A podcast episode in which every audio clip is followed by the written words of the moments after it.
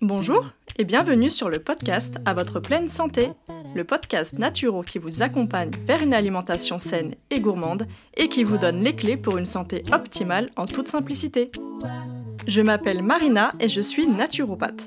Suite à des soucis de santé non résolus par la médecine classique, je me suis intéressée aux médecines traditionnelles naturelles.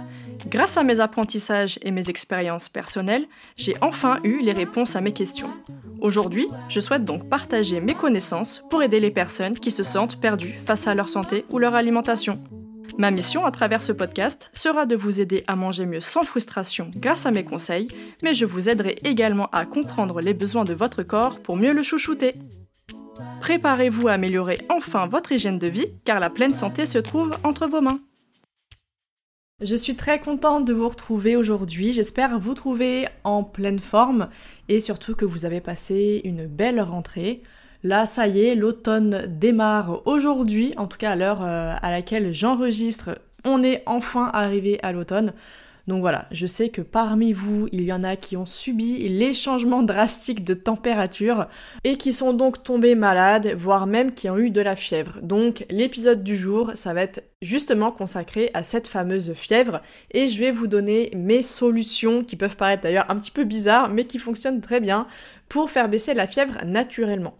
Mais avant ça, j'avais quand même envie de vous rappeler l'utilité de la fièvre parce que non, ce n'est pas un ennemi, elle n'est pas là pour nous embêter. Euh, voilà, on est en PLS dans notre lit ou sur notre canapé, euh, mais c'est pas un hasard si elle est là, c'est bien qu'elle a une fonction. Et donc j'avais envie de vous rappeler un petit peu justement quel est le rôle de la fièvre dans la santé, dans notre corps tout simplement. Donc la fièvre, qu'est-ce que c'est concrètement? En fait, c'est une réaction qui est normale dans votre corps lorsque celui-ci doit venir se protéger contre une agression extérieure, par exemple un virus, une bactérie ou tout autre microbe. En effet, il va s'agir d'un mécanisme de défense physiologique, donc naturel, qui est déclenché par l'hypothalamus qui va se trouver dans le cerveau et qui va augmenter la température en réaction à des substances qu'on appelle les cytokines qui sont produites par les cellules immunitaires lors justement de la fameuse agression en question. Et il faut savoir que la fièvre, eh bien, c'est un signe d'un bon système immunitaire qui va fonctionner correctement.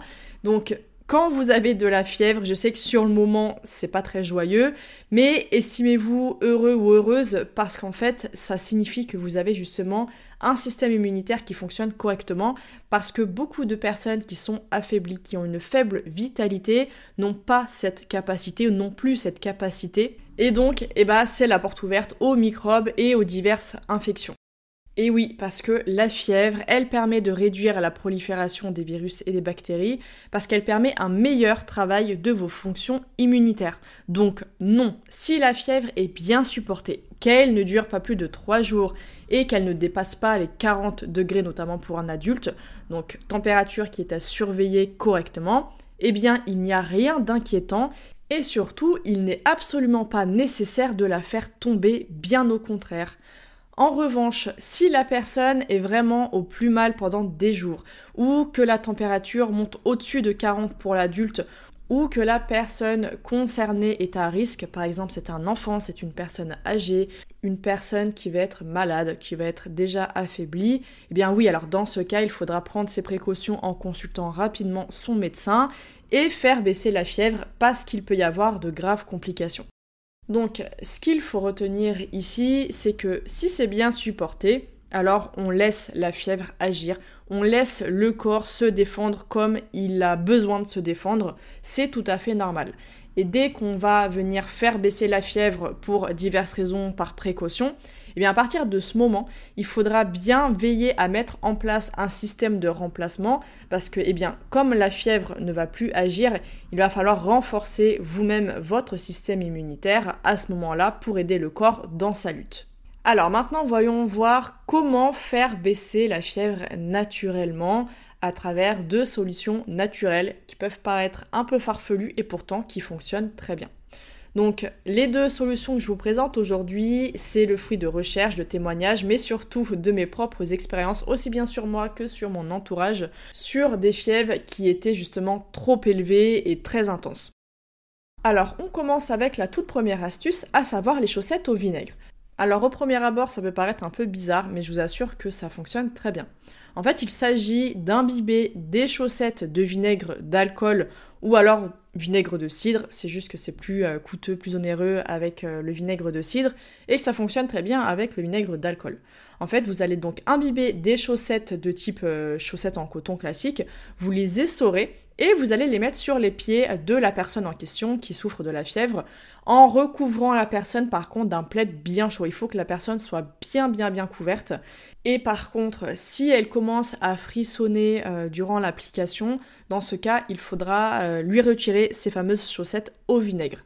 Donc, une fois que les chaussettes sont chaudes, vous les retirez et vous réitérez ça pendant au moins 2-3 fois. Et en général, ça fonctionne, euh, ça fonctionne vraiment très très bien.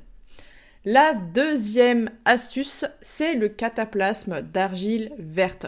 Là, c'est vraiment la solution que j'ai pu réaliser sur les fièvres les plus importantes. Donc en fait, il s'agit tout simplement de réaliser donc un cataplasme. Et je précise d'ailleurs que l'argile verte, vous devez avoir ça chez vous. C'est vraiment, il y a quelques, il faudrait que je vous fasse d'ailleurs un petit, euh, un épisode si ça vous intéresse sur les indispensables à avoir à la maison. En tout cas selon euh, ma propre euh, ma propre expérience, on va dire. Après, je pense que chacun aura ses petits indispensables. Mais en tout cas, dans les miens, l'argile verte, c'est un must-have pour mon petit accent anglais à avoir chez soi. Donc en fait, pourquoi le cataplasme d'argile verte? Déjà, il faut savoir que c'est un remède extrêmement puissant qui est connu depuis des millénaires. Donc euh, voilà, ça a fait ses preuves, ça nous a pas attendu, ça fait très très très longtemps qu'on l'utilise. Donc pour la fièvre maintenant, il va falloir faire un cataplasme froid. Alors, pour le cataplasme, je vais vous expliquer un petit peu après comment le réaliser, même si vous avez plusieurs vidéos, articles, etc. qui vous indiquent comment faire.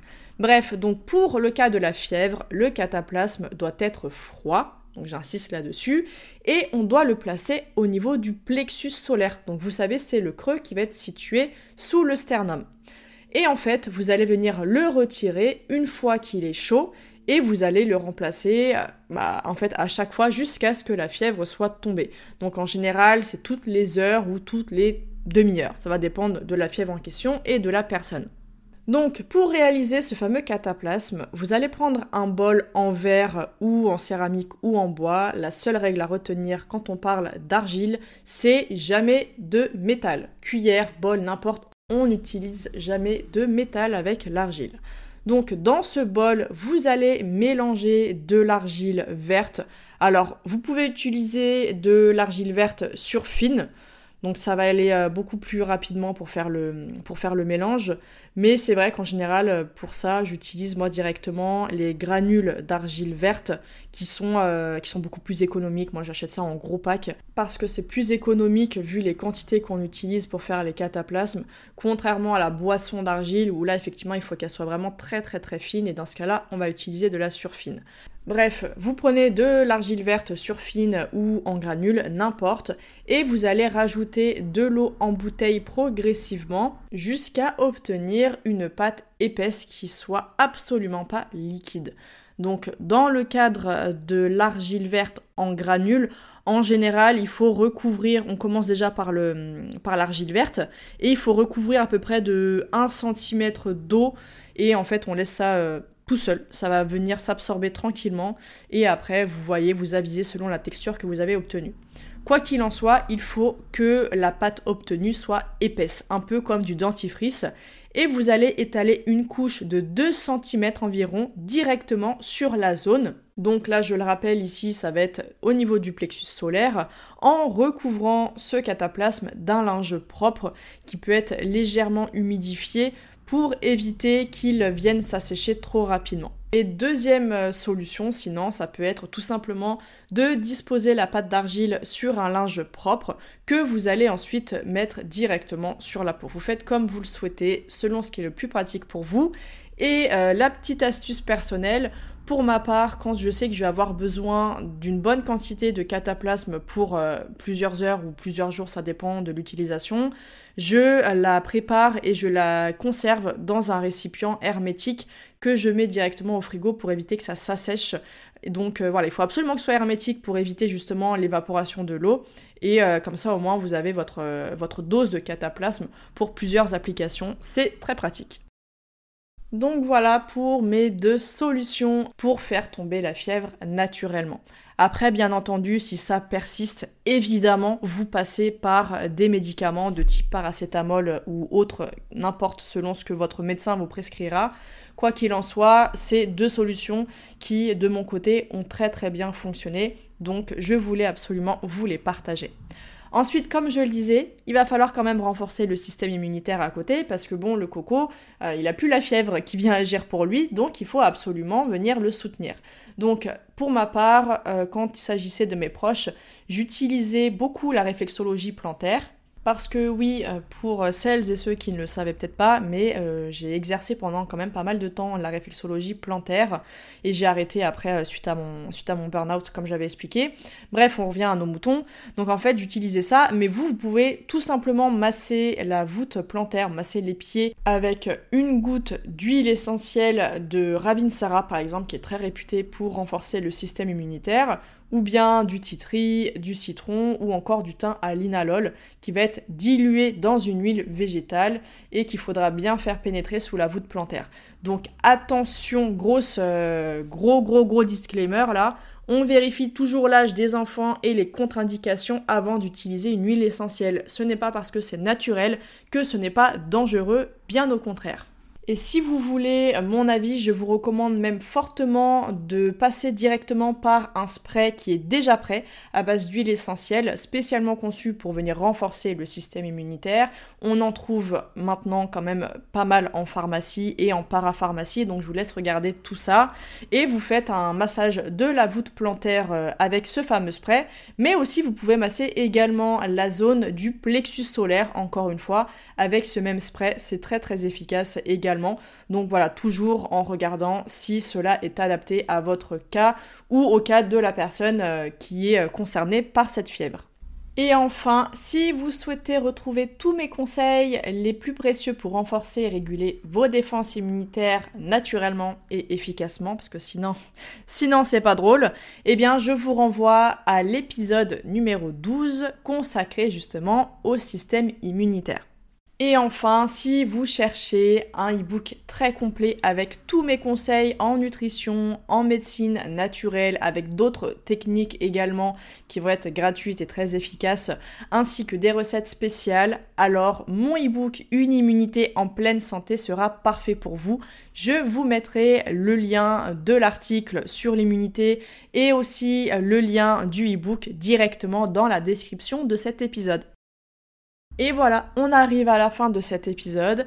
J'espère sincèrement qu'il vous plaira, qu'il vous sera utile surtout et qu'il vous permettra déjà de voir la fièvre sous un meilleur angle parce que je sais que beaucoup ont peur de la fièvre. Et d'ailleurs, ce n'est pas parce qu'il y a une fièvre très élevée que ça implique forcément une infection qui peut être très grave.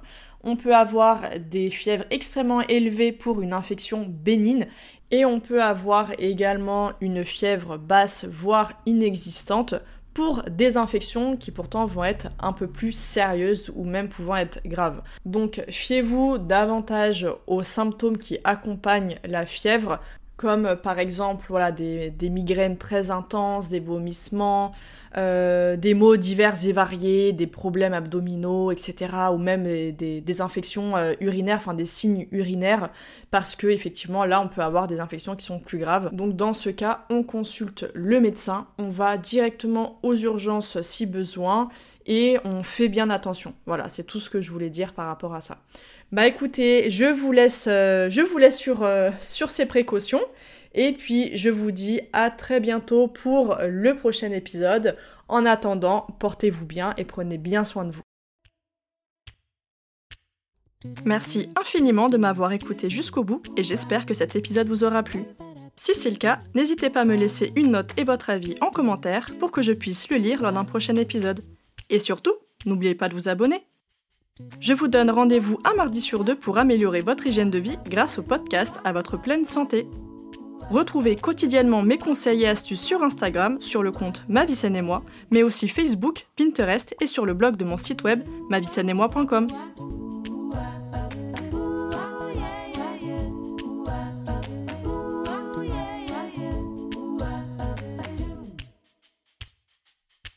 Do do.